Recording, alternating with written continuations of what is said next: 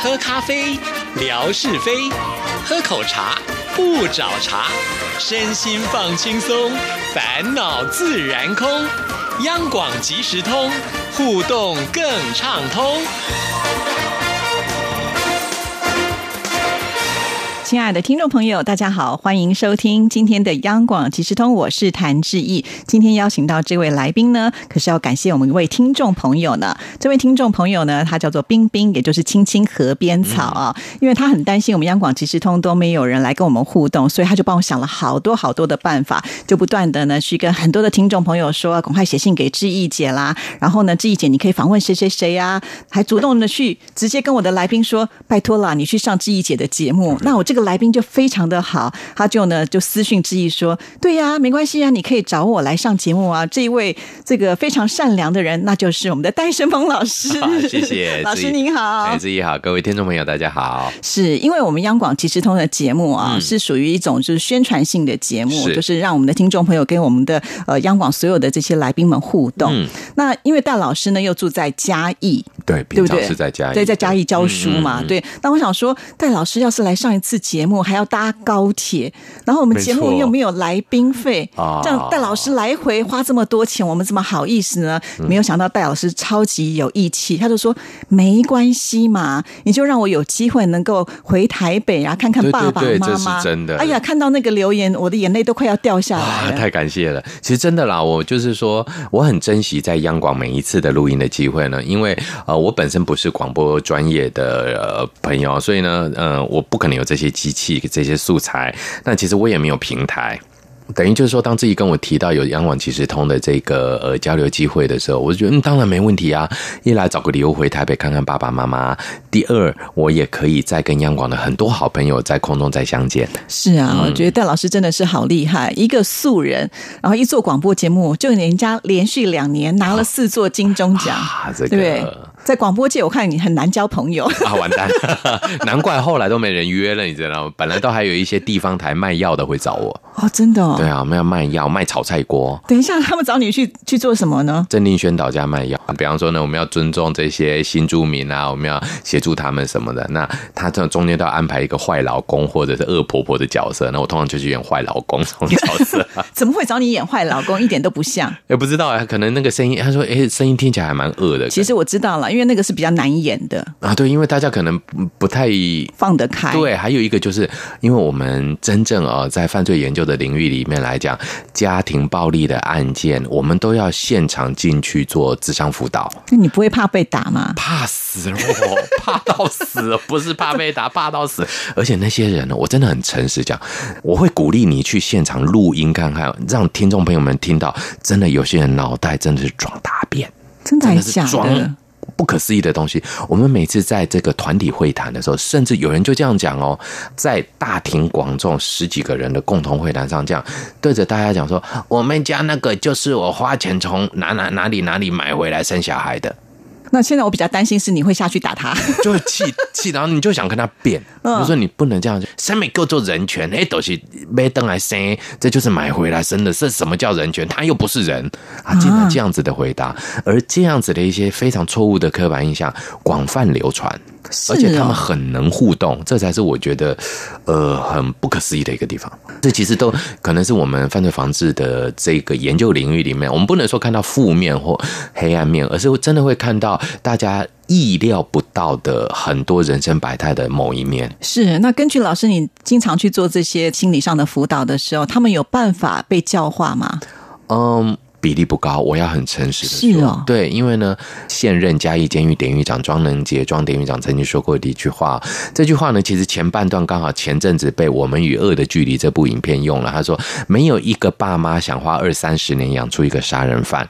这句话的前半段，其实呢，很多人都会讲，不管今天是不是爸妈养出来的，总之，庄能杰典狱长这样讲，社会花了二三十年养出了一个杀人犯，你要我监狱花两三天就把他矫正好，两三年就安全的放出来，怎么可能？嗯，这样听起来是有道理的。是，所以呢，我觉得这个本身来讲，就是我们在做这些相关的矫正业务或者是教化业务的时候，很大的无力感。甚至有一些朋友们，他们可能不是自己想要去犯罪，他可能生病了，但是。他的确犯罪了，他是有病在先而犯罪。比方精神疾病，有一些精神疾病的确有相对来讲比较有可能会有违犯的一些行为发生，但不是全部，少数的。但这些朋友们，我们却用法律去制裁他，而不是用医疗去医治他，这本身就是一个很值得讨论的问题了。是，嗯好了解了。所以其实老师，你这样从事这工作也是有危险的。其实是哎，对，要保险，保意外险很难讲哎。有些保险公司会说你从事这次危险的工作还不给你保嘞。对啊，还好到目前为止他们都觉得我们是安全的，其实蛮危险。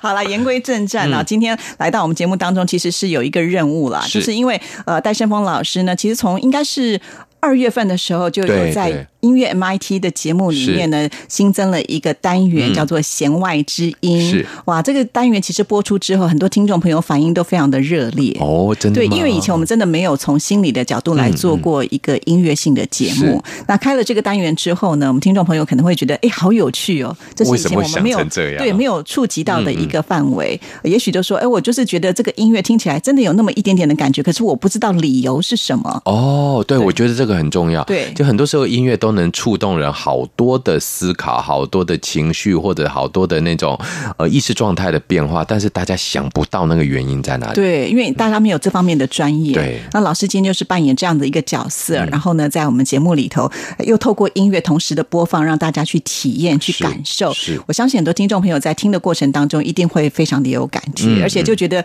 以前只是就是接受听音乐，嗯，那现在等于是他也参与了这个节目，没有错，他直接去体验。是，那以后在未来他就懂得。来选择呃，他最适合的音乐。比如说，我今天心情不好了，我要改变我自己的心情，我可能就会选择我适合听的。因为我们可能播的这个音乐，不见得是他可以改变心情的。嗯，好，因为有些人有，也许有效，有些人不一样。因为每一个人心理的状态是不一样。嗯，对，所以我觉得老师这个单元播出之后的回响这么大，也就是因为我觉得听众朋友能够感受得到那一股力量。我甚至很希望听众朋友们是不是也能告诉我们，你听哪首歌的时候有怎样的情绪经验？这些。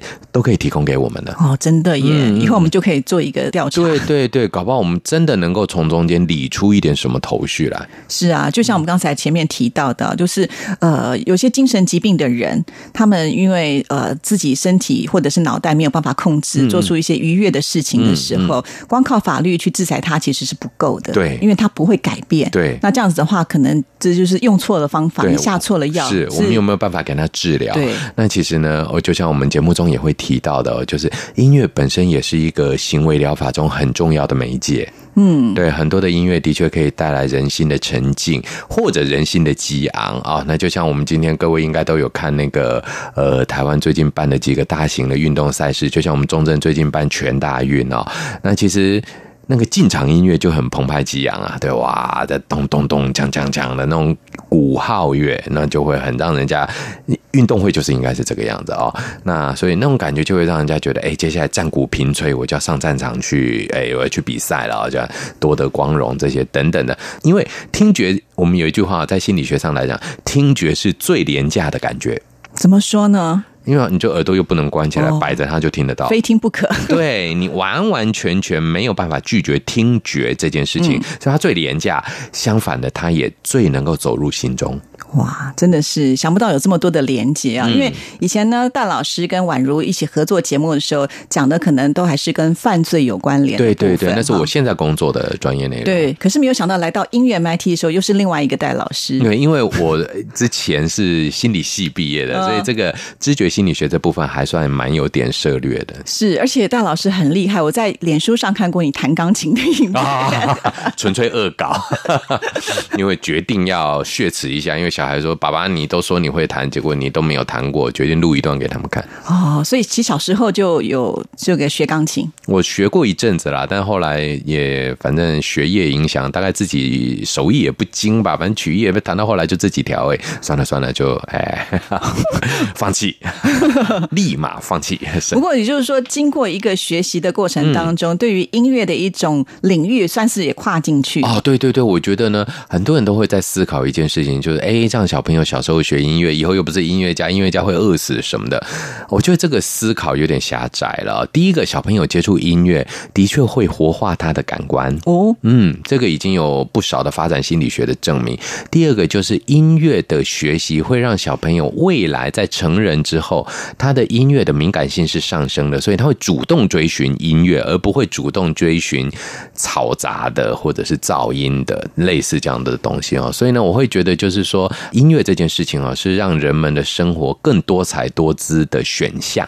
嗯，它不是一个必要提，但是它绝绝对会是一个附加非常好的外挂城市。真的，因为很多人其实都很喜欢，就是有音乐的陪伴。对对比方说，有人开车，我们就要听收音机；有的时候不想听人家多说什么废话，你就听音乐吧。没错没错对？以前我们在念书的时候，觉得好孤单哦，一个人在房间里面，你也想要听一点音乐，然后你会觉得说，哎，好像会带给我们一种慰藉。有的时候，你甚至觉得说我根本也没有真正专心在听，可是少了那个东西之后，你就觉得好像有一点呃孤单的感觉。空掉了。对对对。所以其实本身来讲，就像刚刚自己讲的，没有专心在听，但是却听进去了。嗯，这就是音乐最厉害的地方。对哈，嗯，因为你关不掉嘛。对啊你以为你没在听，可是大脑有接收到。对对，而且大家可能不知道，我们的听觉距离我们的情感中枢非常近，哦很容易就到了，反而比视觉还快。所以听广播比看电视来的更有用。更有用哦！你可以试图思考一下，你把电视里面的配乐拿掉，直接只看台词跟他们念，这样你真的觉得婆妈剧你就不会掉眼泪了。真的，我们与恶你大概不会掉眼泪，它十之八九都是催泪的。催泪的因素里面，声音占有绝大的因素。对啊，所以为什么那个所有各大的电影节的颁奖一定都会有所谓的配乐？最佳配乐，对那个很重要最佳配乐、最佳主题曲，因为常常有些画面它是没有对白的，对可是如果没有那个配乐的时候，你根本不知道他们要表，现什么。非常非常干。对对，对所以我觉得这真的是，我就记得那个呃，铁达尼号最让我感动的一幕，我掉泪掉最多的那一幕，其实是所有的人都不会掉泪，觉得那最灿烂的一幕，那一幕就是铁达尼号开船的那一幕，然后呢，汽笛声哔拉那一声，那一声拉下来，我眼泪就掉下来，真的，对，就让我想起了我那一次要出海的感觉，在海军的时候。哦，啊，就哭了。是哦，嗯，很容易，因为那跟回忆啦、跟情绪的连接非常近，听觉真的很快很快。我。觉得戴老师好诚实哦，我很少听到男生会很勇敢的跟大家说，我看电影会掉眼泪。哦呦，铁达尼号哭翻了，那个先哭。还有还有一个哭的更更烦的，不知道听什么，也是铁达尼号的某一幕，嗯就就那个老罗是不是爬到船上把那个海洋之心丢下去吗？哎呀，好浪费哦。那就哭死了，你知道？哎，留给我多好啊！那个好几千万美金的，怎么这样丢掉了？真是，太浪费了！哇，那个是哭烦了。你这是搞笑吧？不过呢，真的是情感整个就满出来，怎么会呢？哎呀，留给我吧。呃，不过就是说，我觉得这个是一个很有趣的一个训练，可能我们心理系以前就有这种训练，呃，这种算是同理心的初步训练，就是说。你能不能把你的感受啊，尤其就是我们的这种内在的这种很深层的部分，呃，用另外一种方式去连接，你不一定要表达，但是你可以把它连接出来。比方说，我记得那时候老师就会教我们的，比方说，你可以连接到现在的气温的感觉。那我们就会发现很有趣的一个现象：夏天你通常不太能够接受缓慢的、优雅的音乐，你就觉得热死了。嗯，那你就会希望听一些轻快的；冬天你就会希望听一些沉稳的；秋天的音乐你就会有丰收的感觉，会有一点点希望听到比较浑厚的声音。其实每个季节有每个季节的声音。对，那就很有趣。那像我们那时候在日本也有一个很奇特的乘凉的方法，这是日本人发明的，这很无聊，但是哎蛮有效的。什么乘凉的方法？听风铃的声音，叮叮叮叮，哎听一听，还真凉凉，因为觉得很像冰箱的感觉。我记得啊，就是日本的庭园不是都会有一种竹子，然后滴到那个水之后，它就会咚一声，然后又起来。其实那是不是也有这样相同的？对，因为呢，那个咚会，嗯，后面会有一串的回音，对那个回音就会活化我们的副交感神经，是让我们沉稳下来。所以连那个庭园的这些设计都有心机。对对对，哇，日本的这个花样之多的，对我还记得每一次我们都要到那个京都龙安寺去看那个枯山水，怎么看都看不到，奇怪，这个山水到底有什么东西？怎么看都看不懂啊！日本就可以看到哇，头头是道，一直讲一直讲。我有一次我就偷听听日本人讲，哎，那他们到底看不看得懂？就没想到连日本人都在骂，这什么石头啊，看都看不懂。对，所以其实蛮有趣的，就是你能不能感受得到，嗯，那个情境跟那个安排，我觉得。音乐一定是个很好的媒介，是，所以有的时候我们真的要放开自己的心胸，去接纳不同类型的。对，所以就有弦外之音这个，所以我们这个这个我们节目的名称这个就很有趣了。是啊，因为有的时候你可能只是看到表面上的东西，但它有深层的意义。对对。那你以前可能还没有听过我们节目的时候，你感受不到那个深层的意义。但是我们就是希望透过这个单元，让你以后在听音乐的时候，它就变成有趣了。对，不是只有欣赏，而是你可以去解析它。嗯。这脑子会动，对，你的突然之间那个 level 就提高，对呀，嗯，那感觉起来好像修了一堂还不错的课，对啊，而且我觉得有这么专业的老师在我们节目里，然后又是这么的轻松有趣，因为每次访问戴老师的时候，我自己都觉得很开心，嗯，因为除了自己能够有所收获之外，我觉得也同时可以就是让大家都能够听得很顺利。啊，对，我觉得这很重要。就是如果真的是一直停顿的话，哈，就嗯，好像一下子哎又卡住了，哎又卡住了那种。是啊，不过我们很多听众朋友也在问另外一个问题。那之前戴老师得了这么多的奖，像之前的节目都这么的好，有没有机会呢？再度的就是来主持，像比如说跟宛如合作的这些节目呢？哇，这个一定要央广这边给我机会啊！对我还在等啊，对啊，对啊，对啊，在努力的等待中。对对对，哦，是，所以不排斥就对。哦，非常。期待，真的非常期待，因为我是一直觉得，就是说，跟宛如做节目，我们选的那两个议题，一个是高龄犯罪，一个是修复式正义，刚好其实都很能够结合台湾的当时的实施现象。那现在跟志毅合作的这个心理学的部分，其实更能够衬托出我个性中相对可能大家二十一点听台湾那个年代从来没听过的戴胜峰的样态哦。所以我觉得呢，其实本身我自己本身因为多多元养成体系的关系，我自己其实也是一个有趣的。人啦，我自己觉得，当然，但是在专业这个部分，我相信还有更多可以挖掘的，尤其我们常年关注这个。监狱的相关问题啊，所以一直也希望，就是说，这个是被绝大部分的人刻意遗忘的地球角落。我相信，不管在任何一个国家，监狱都是大家不想碰到的地方。嗯，那总得有人去把他们的声音表达出来。那如果我还能有机会的话，我当然也会希望让更多朋友们能够实际的听到类似监狱的声音，或者未来监狱有可能做了什么改变，或者是呃。在我们这个体系里面，当然像警察啊这些部分呢，都是我们可以去。琢磨对啊，因为今天我们在做节目之前呢，戴老师就跟我说，他接下来有一个很伟大的计划啊。对啊，我也有一点真的很想试试看呢，就是嗯，国外的很多研究都发现，用音乐真的可以沉浸受刑人的呃很多的生理指标，甚至改变他们的身心状态。那我就在想，我们台湾有没有可能来办到？而我觉得哦，坦白讲，广播是最适合呈现这些不方便露脸的朋友的媒体。真的，真的，对，因为他们可以用声音告诉大家他的人生，但是他也不用冒这个风险让大家看到他是谁。是，所以我就觉得戴老师好棒哦，每次就是会有很多的能量不断的这个满溢出来啊，怪怪里怪气的人，不是，就是说有一种热情度吧，就好像说你刚刚讲的。大家故意要去遗忘的世界，可是你偏偏就要到那个最危险的世界去。哦，对，因为其实真的大家就不太喜欢去。我就觉得，哎，其实有些时候我们犯房系做犯罪相关的研究，或者是呃，有些时候提出的一些论点，不能说你是孤单的，而是会觉得就是说，哎，你为什么？不会静下心来再多听我们说一点。很多时候我们提的东西很快就会被一般市民否决，或者就会一般的朋友们，哦像我们当然左邻右舍也会讲说：“哎呀，你们这个都是教授级讲的啦，这个太难的做不到。”只要有刑度的存在，对于有理性的人就是有效的；只要有处罚，就是有贺阻作用。嗯，但是犯罪人绝大部分他的理性控制都是有问题的情况之下，你就算用死刑他也不怕，甚至死刑会变成一个被误用的借口，他不敢自杀，干脆杀。个人让你判死刑，让你杀我，所以呢，我们就会发现呢，在很多的社会现象背后，原因在抽取出来之后，这种弦外之音的另外的一种表述，就变成我觉得很能很需要大家的共鸣。是，所以我觉得，呃，大老师真的是很需要一个，就是像媒体这样子的一个发声体啊，把这些观念呢，就是让大家去多多的思考一对，下。如果有机会的话，对呀、对呀、嗯嗯，好，非常的谢谢戴胜鹏老师。那同时也要请所有的听众朋友要锁定我们音乐 MIT，每一个月呢，戴老师都会来到我们的这个弦外之音的单元呢，跟听众朋友来分享啊、这个音乐跟心理的关系。我想你听的话，一定会有很多的收获。对谢谢，谢谢。